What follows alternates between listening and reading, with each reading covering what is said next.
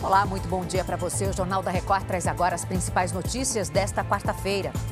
Justiça condena a filha e mais três pessoas por assassinato de família na Grande São Paulo. E número de refugiados no mundo bate recorde, segundo a ONU. Agora, no Jornal da Record.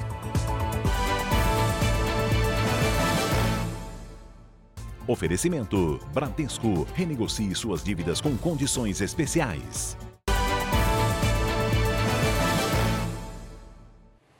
O governo federal divulga hoje a lista de montadoras e modelos que vão participar do programa de descontos para carros populares. Vamos até Brasília com as informações da Vanessa Lima. Oi, Vanessa, bom dia. Bom dia, Adriana. A lista vai ficar disponível no site do Ministério do Desenvolvimento, Comércio e Serviços.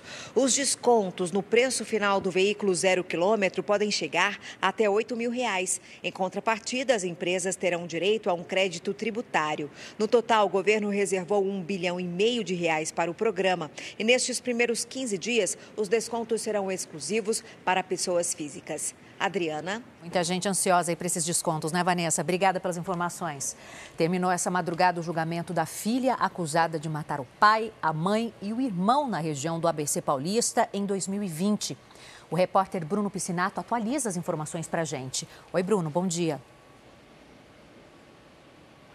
Oi, Adriana, bom dia. Além da filha, Ana Flávia, condenada a 60 anos de prisão, a amiga dela, Karina Ramos, e o amigo Guilherme Ramos também foram considerados culpados pelos assassinatos. No dia do crime, eles tentaram forjar um assalto para roubar 80 mil reais. Como não encontraram dinheiro, colocaram fogo em um veículo com as vítimas dentro. Agora, a defesa dos condenados diz que vai pedir a anulação do júri.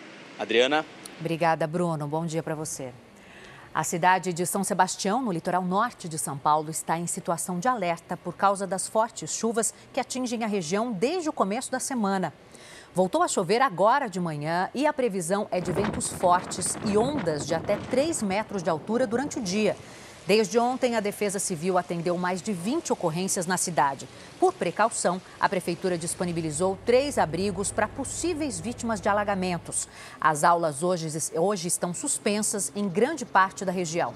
Há quatro meses, 64 pessoas morreram por causa dos temporais no litoral norte, considerada uma das maiores tragédias do estado.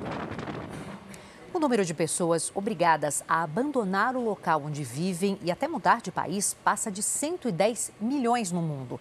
Um relatório da ONU divulgado hoje destaca que a maioria teve que deixar suas casas por causa de conflitos armados. A guerra na Ucrânia, o aumento dos refugiados do Afeganistão e os combates no Sudão elevaram os números de maneira dramática nos últimos meses. Chega ao fim essa edição. Outras informações daqui a pouquinho no Fala Brasil às 8h40.